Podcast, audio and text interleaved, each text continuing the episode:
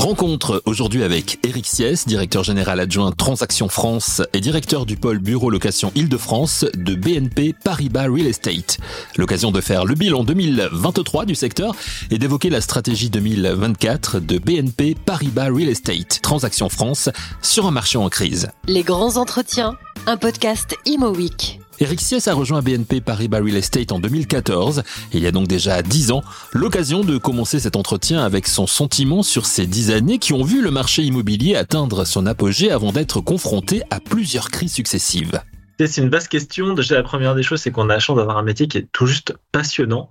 Et si je devais résumer vraiment en quatre points les choses qui m'ont, euh, ont le plus évolué, c'est tout d'abord, euh, il faut parler du marché, hein, l'évolution du marché, bien entendu. Après, c'est la conception aussi des actifs. On les conçoit plus du tout de la même manière qu'il y a simplement que 10 ans. Euh, on, peut, aussi parler de l'environnement réglementaire qui a aussi beaucoup évolué, et puis euh, un degré d'expertise qui est de plus en plus pointu de la part hein, des experts ou des acteurs du marché hein, au sens large pour répondre aux, trois points précédents. Sur ces 10 années, il y a eu aussi trois années depuis 2019 qui ont été quelque peu, enfin depuis 2020 surtout, avec la, crise sanitaire, la crise économique, la crise géopolitique, etc., qui ont un petit peu changé les, les donnes. Donc j'imagine que tout cela euh, a été pris en compte chez vous, bien sûr. Oui, non, c'est sûr, c'est sûr, vous avez tout à fait raison. Euh, c'est quand même le socle de tout. On a, on a un marché, donc on peut parler de l'évolution du marché locatif Île-de-France et on s'aperçoit qu'on a quand même des cycles qui sont bien moins réguliers, euh, parfois même un peu décorrélés euh, d'un environnement économique, d'un marché capital market, etc. Quand il s'agit de traiter en effet le marché locatif Île-de-France. On peut aussi évoquer, euh, je pense, euh, euh, la nouvelle hiérarchisation des, secteurs, hein, l'attractivité de certains secteurs par rapport à d'autres.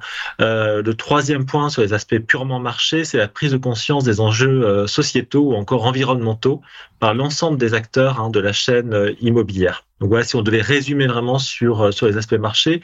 Après, sur quand je vous disais sur la conception même hein, des, des actifs, c'est vrai que le Covid, on le sait tous, a plutôt eu un, un effet accélérateur, mais il y a bel et bien des nouveaux usages hein, qui se sont fait jour. On sait tous, euh, bien entendu, ce qui est aujourd'hui le flex office qui nécessite de concevoir des immeubles différents, notamment en matière de renouvellement d'air et autres.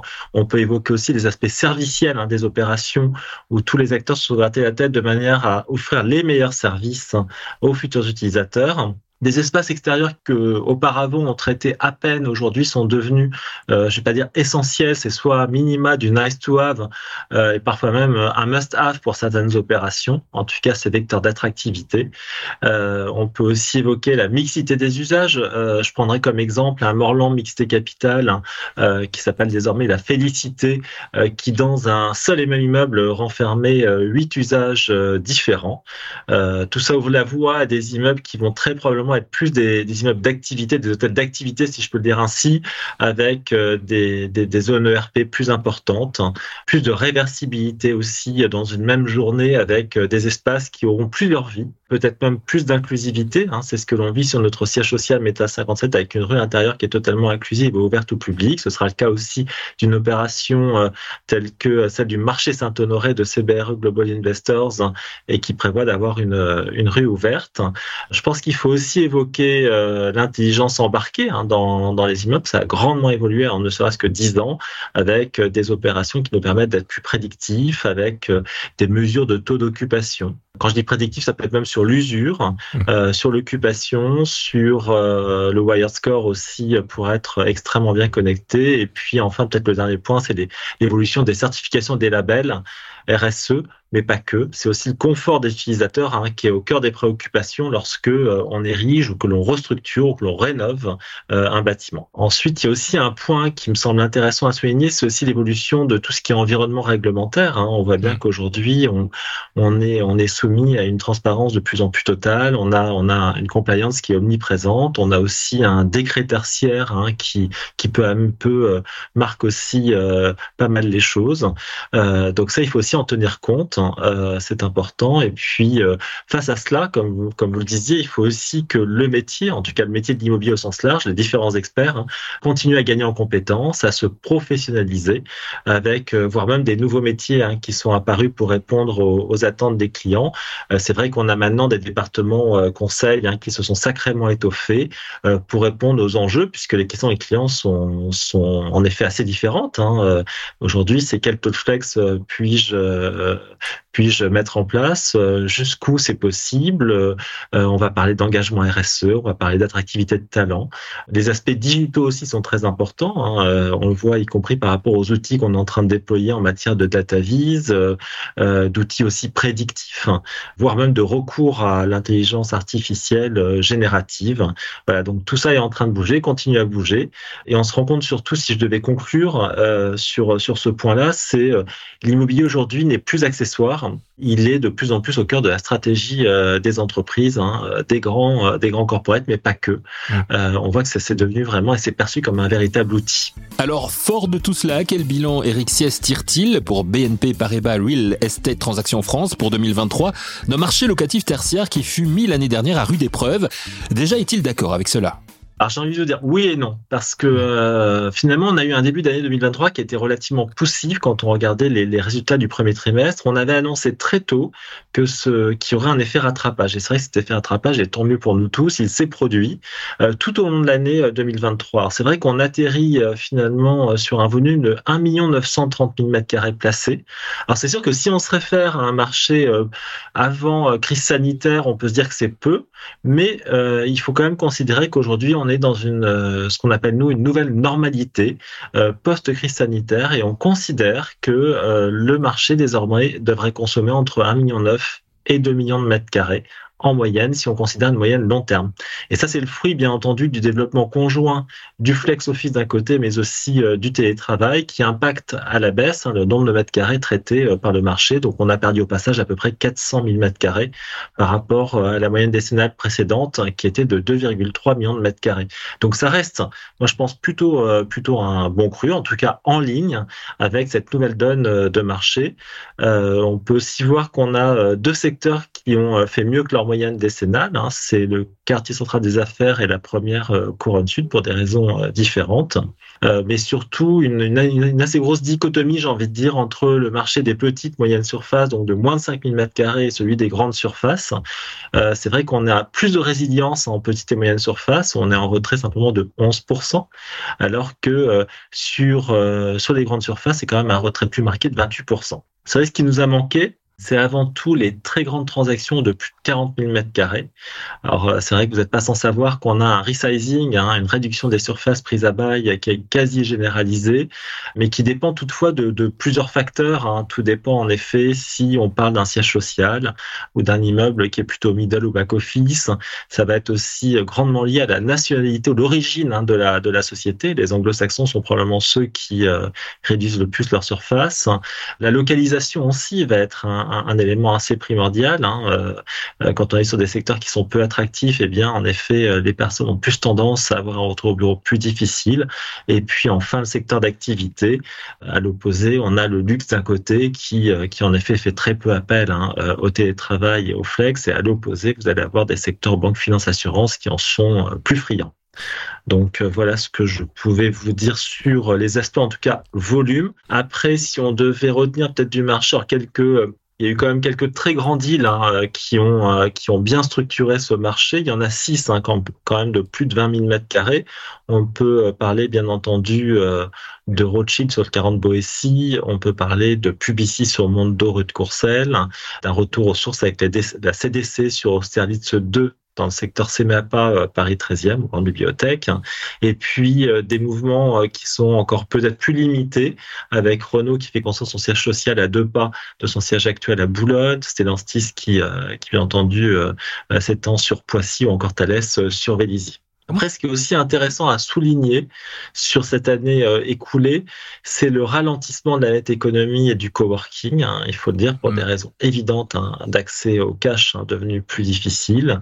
Mais ce qui est très intéressant aussi, c'est tout de suite de voir qu'on a quand même une capacité à avoir un relais qui a été pris par les secteurs plus traditionnels, à commencer par l'industrie, la banque, finance, le luxe euh, ou encore le, le, conseil. Ce qui peut être surprenant dans un marché qui était euh, en début d'année même en phase de ralentissement, même s'il s'en est plutôt bien sorti, c'est que la mobilité des, des, entreprises est restée très réduite. Et on a seulement 12% des signatures en périphérie, donc en dehors de Paris, en nombre, hein, qui proviennent d'utilisateurs parisiens. Alors qu'auparavant, lors des précédents cycles immobiliers ou crises, eh bien, on avait en effet plus d'utilisateurs qui bougeaient euh, et qui sortaient de Paris. Et euh, si on regarde euh, donc les 12%, ils deviennent 6% si on considère cette fois-ci les nouveaux entrants dans la capitale. Donc on n'a plus vraiment, on va dire, de mouvement de rupture comme on a pu connaître euh, lors des, précédents euh, cycles immobiliers. Sur l'aspect maintenant peut-être valeur, pour en dire un mot, on est, euh, c'est vrai que les valeurs sont intimement liées au caractère sous-offreur ou sur-offreur hein, du ou des secteurs franciliens. Et sans surprise, en Paris, on a de nouveaux loyers prime qui ont été actés sur le QCA, dans le Marais ou encore le 7 notamment par nos équipes, on est quasiment uniforme entre 980 à 1000 euros du mètre hein, pour les pour les meilleurs euh, actifs. Ça baisse ou pas? On a quand même une tendance haussière en effet mhm. sur euh, sur ces niveaux de loyer, mais c'est vrai que c'est intimement lié à l'aspect quand même euh, de qualité de l'actif, mais aussi à la vacance structurelle du secteur. Et c'est vrai que la vacance en Île-de-France, c'est un peu le grand écart puisqu'en moyenne c'est 8,5% en Île-de-France le taux de vacances immédiat, mais c'est vrai que si on considère le QCA d'un côté, on est à 2,4%. Si on va à l'opposé du spectre, on va dans péri-défense ou en première couronne nord, et là, on dépasse allègrement les, les 20-21%. Donc, c'est plus de six années de stock. Donc voilà ce que l'on peut dire si on devait retenir un quelques, on va dire, points clés euh, ou drivers euh, du marché euh, du marché francilien sur l'année sur l'année écoulée. voilà comment je pourrais essayer de résumer un peu la situation en quelques mots. À partir de toutes ces données, de tous ces chiffres que vient de nous donner Eric Sies, à partir aussi des exemples qu'il a évoqués comme l'effondrement du marché du coworking qui a vu un grand groupe mettre la clé sous la porte en 2023, comment chez BNP Paribas Real Estate Transactions France voit-on évoluer le marché en 2024 et peut-être même au-delà? Réponse de Eric Sies. Alors, euh, c'est vrai qu'on a, on, a toujours une estimation de la demande placée et on reste hein, donc sur une demande placée euh, qui devrait être de l'ordre de 1,9 million de mètres carrés, donc en ligne avec la nouvelle moyenne long terme que je viens de vous décrire euh, en préambule. et pourquoi? Parce qu'on a déjà plusieurs deals qui ont été actés en 2023 et qui sont encore sous conditions suspensives. Donc, on a des logiques avec le GIE Imostat, c'est de considérer que les deals sont comptabilisés à partir du moment où il n'y a plus de conditions suspensives. Donc, on a déjà, on va dire, un petit matelas. après, on va rester dans un marché qui va être euh, euh, essentiellement drivé par cette logique encore de, centralité. On le voit bien quand on regarde hein, les, premières intentions des utilisateurs et notamment des grands utilisateurs. C'est quand même un marqueur fort du marché. Hein. Eh bien, on s'aperçoit que Paris reste en effet très très largement euh, plébiscité. on peut peut-être aussi prévoir un retour hein, sur le quart nord-est de Paris qui a été anormalement délaissé, bien que on ait plusieurs opérations qui peu à peu vont, vont arriver sur le marché et qui sont des opérations de très grande qualité. Donc je pense qu'on aura vraisemblablement un regain d'intérêt pour ces, pour ces quartiers-là, très parisiens dans l'âme, avec des actifs de qualité. On peut aussi tabler peut-être sur alors là, c'est pas prendre beaucoup de risques, vous dire qu'on devrait avoir plus grande mobilité des utilisateurs mmh. pour répondre à des recherches d'économie hein, de certaines euh, sociétés. Et euh, sinon, la dynamique euh, du marché devrait être portée par quelques secteurs d'activité, à commencer par l'industrie. On le voit bien, qui, qui continue à, à, opérer des mouvements importants en immobilier. Quand je dis industrie, c'est y compris le luxe, mais pas que.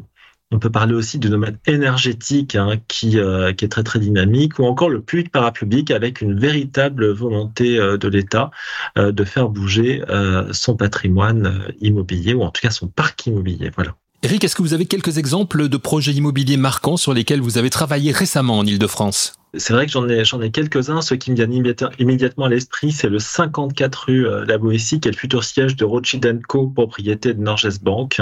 C'est plus de 20 000 mètres carrés qui, j'ai envie de vous dire, ont été préemptés plus de 4 ans à l'avance par euh, son futur utilisateur Rothschild Co. C'est une restructuration qui est ambitieuse avec surtout ce que j'ai trouvé intéressant, une co-construction clé en main avec un utilisateur euh, pour le moins exigeant. Voilà. L'autre qui me vient à l'esprit immédiatement, c'est Mondo. Mondo qui est le centre d'affaires on va dire, toute dernière génération fabriquée par Gessina au 153 rue de Courcelles et qui va accueillir les équipes de Publicis. Pourquoi c'est marquant? Parce que ça va être d'une part un locataire unique sur plus de 30 000 mètres carrés et Mondo euh, traduit bien la volonté des grands corporates euh, à faire revenir les personnes au bureau, à être aussi euh, source de, créativité. je pense que vous avez dû voir passer l'interview de, de Monsieur Sadoun dernièrement qui justement faisait état de cela. Le dernier que j'aurais envie de citer, c'est Arboretum. Je suis encore retourné euh, il y a quelques jours euh, euh, visiter ce, ce superbe campus à, Nanterre. On le sait tous, hein, c'est le plus grand campus en bois, 126 000 mètres carrés. Il est vertueux par essence. Euh, et surtout, c'est un best-in-class euh, serviciel. Et puis enfin, je terminerai peut-être par Java, Java euh, qui va s'offrir une seconde vie avec un futur utilisateur qui s'appelle Île-de-France Mobilité. Euh, on voit bien qu'on est Paris 17e sur Clichy-Batignolles. On voit bien donc l'attractivité des lignes 14 qui est bel et bien publicité. Ça valide aussi tout le quartier de Clichy-Batignolles en extension naturelle du quartier central des affaires. Et puis enfin, une volonté du public parapublic, hein, puisque que c'est Île-de-France Mobilité de s'inscrire dans des immeubles efficaces et vertueux. Quelle est votre stratégie, vous, en ce début d'année 2024, euh, stratégie de développement dans, dans, dans, ce marché un petit peu compliqué? J'aurais presque envie de vous dire qu'on peut garder la même recette que, que, ce qui a fait le succès de nos équipes locatives en Île-de-France en 2023. Et euh, je peux peut-être la résumer en quatre points. Euh, le premier point, c'est vraiment une synergie avec le groupe, avec notre maison mère BNP Paribas. Beaucoup de synergie aussi entre les métiers, tout particulièrement entre les équipes conseil, AMO, Workplace brokerage. Et là, ça répond finalement aux attentes des clients d'avoir une logique d'expertise globale qui est de plus en plus, euh, cette logique est de plus en plus prégnante. Euh, c'est aussi l'écoute de nos clients. Mais quand je dis écoute, j'incite souvent les collaborateurs aussi à les challenger. Et on fait très souvent des deals qui sont euh, des deals après appréciés par nos clients sur des secteurs ou sur des typologies d'actifs qu'ils n'avaient pas forcément imaginé de, prime abord. Et puis enfin, moi je crois beaucoup à la logique collective hein, des équipes Hein. c'est une grande force hein, de BNP Paribas Real Estate euh, Transaction France avec une équipe euh, managériale qui est forte, qui est soudée avec des collaborateurs qui doivent être enthousiaste et engagé. C'est probablement euh, une partie, en effet, euh, de la recette euh, adéquate. Voilà. Alors j'ai une dernière question parce que le temps passe vite. on est en début d'année, hein, on émet des, des vœux, bien sûr. L'espérance est de rigueur. C'est un peu notre gimmick chez ces, ces derniers mois. Quelles sont, selon vous, Eric, les raisons d'espérer à court, bien sûr, mais aussi à long terme? Écoutez, je pense qu'il faut regarder d'abord dans le rétroviseur et se dire que finalement, quand on a quelques années d'expérience, on s'aperçoit que le marché immobilier est cyclique par nature euh, on a un immobilier qui s'est toujours relevé plus fort finalement toutes les crises.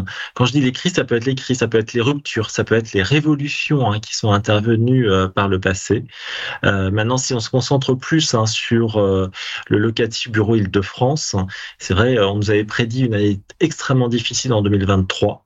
Euh, et finalement, ça a été euh, une des toutes meilleures années euh, pour les équipes locatives Bureau Île-de-France. Mmh. Donc, je crois qu'il faut aussi y croire. Il faut avoir l'envie, c'est ce que je décrivais tout à l'heure, l'entente entre les équipes, l'envie d'avancer ensemble avec nos clients.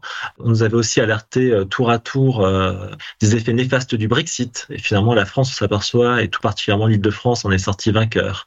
des départs massifs en région, mais cela, c'est pas du tout produit ou très peu. on a aussi nombreuses sociétés qu'on nous annonçait en full remote, c'est-à-dire sans bureau ou avec un bureau virtuel. Finalement, tout ça est resté vraiment à la marge. Et c'est vrai, quand on lisait tout cela à l'époque, il y avait quand même matière à s'inquiéter, euh, encore plus durant cette période de crise sanitaire.